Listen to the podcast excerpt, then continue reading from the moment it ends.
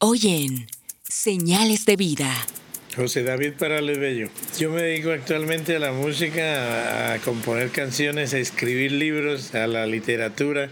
El podcaster Alberto Espitia nos lleva por las historias que transformaron la existencia de una persona. A golpe de cuerdas, se fue esculpiendo la marca identitaria de una raza altiva y orgullosa de su horizonte. Los que vivimos, la mayoría en Venezuela, lo trajimos a Arauca. Y de Arauca yo lo traje a Villavicencia. David Parales trajo el joropo con Miguel Ángel Martín, Héctor Paul. Esa trilogía de araucanos llegó a Villavicencio en el 59. Aquí no habían arpas, entonces yo traje por primera vez un arpa. El vehículo más efectivo para llevar la evangelización y las directrices de colonización que encontraron las comunidades religiosas fue la música. Una música para un llanero es todo, es vivencia, es costumbre. Usted no puede vivir sin música. El llanero, incluso sin instrumentos, va por la sabana arriando ganado y va silbando y va cantando. Entonces el llanero propio no puede vivir sin su folclore. La violencia partidista de los años 50, las primeras diásporas de venezolanos a Colombia por el golpe de Estado en su país en 1908 y el obligado intercambio comercial de ganado con Bogotá desde Villavicencio da inicio a la consolidación armónica de sentimientos, paisaje, costumbres que esculpieron las primeras notas en forma de galerón. Un ritmo muy europeo, muy español.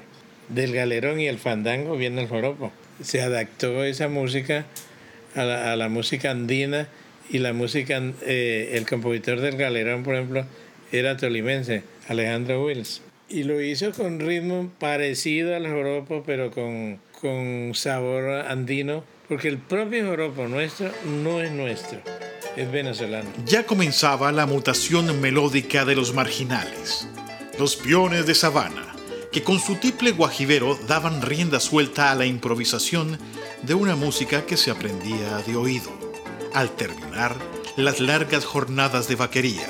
Yo soy autodidacta, aprendí solo, mirando. Muchos de los arpistas, la mayoría de los arpistas nacionales, incluso los venezolanos no son lectores, no, no leen ninguna partitura. Empíricos totalmente. Y a mí me dicen, toca un 6 por derecha, es un ritmo llanero. Y al rato me dicen, toque otra vez y no lo toco igual. Ese es el, el verdadero folclore. El hombre de sabana sabe que el mundo cambia, pero él sigue sin perder su esencia, sorprendido, asombrado, como un niño descubriendo que nunca se quitará lo que lleva por dentro. Llegué con cotizas y me, el gobernador me hizo quitar mis cotizas y me dio rabia y me dieron ganas de llorar porque me quitaron mis cotizas. Y y me impactó una cama supremamente grande y bonita y esa noche me caí. La primera noche me caí al, piso porque yo dormía en hamacas, en hamacas y me caí y me impactó una llamada que el niño del arpa que pase el teléfono y decían dígalo, cójalo y yo lo cogí al revés. Entonces no, no, no, eso me impactó demasiado el modernismo, ¿no?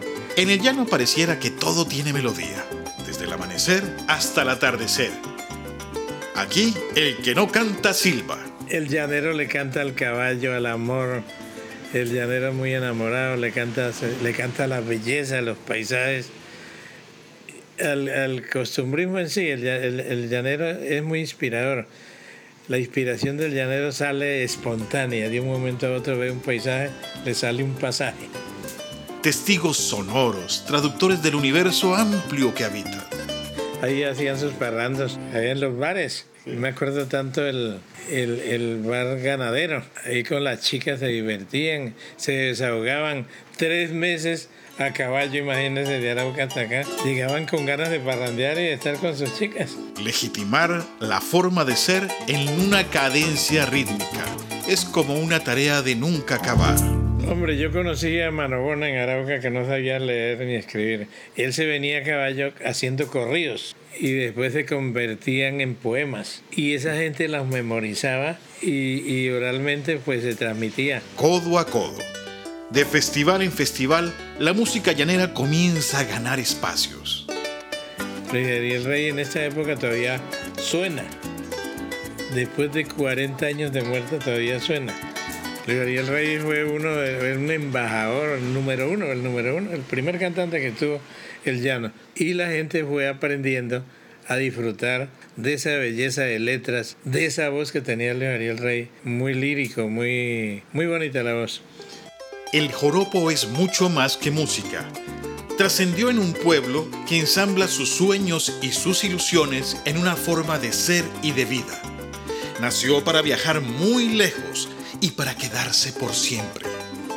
Les fascina. Nosotros fuimos a, a China, a Pekín. Fuimos por una semana y nos quedamos tres meses. Porque nos hicieron repetir en el teatro. Es que la música llanera es muy pegajosa. Usted va a cualquier parte del mundo y es innovación. Su calidad melódica, su ritmo, su letra, su- las letras de los, de los llaneros son, son poemas.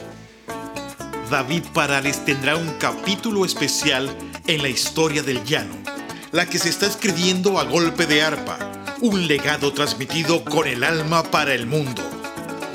En Señales de Vida, soy Alberto Espitia.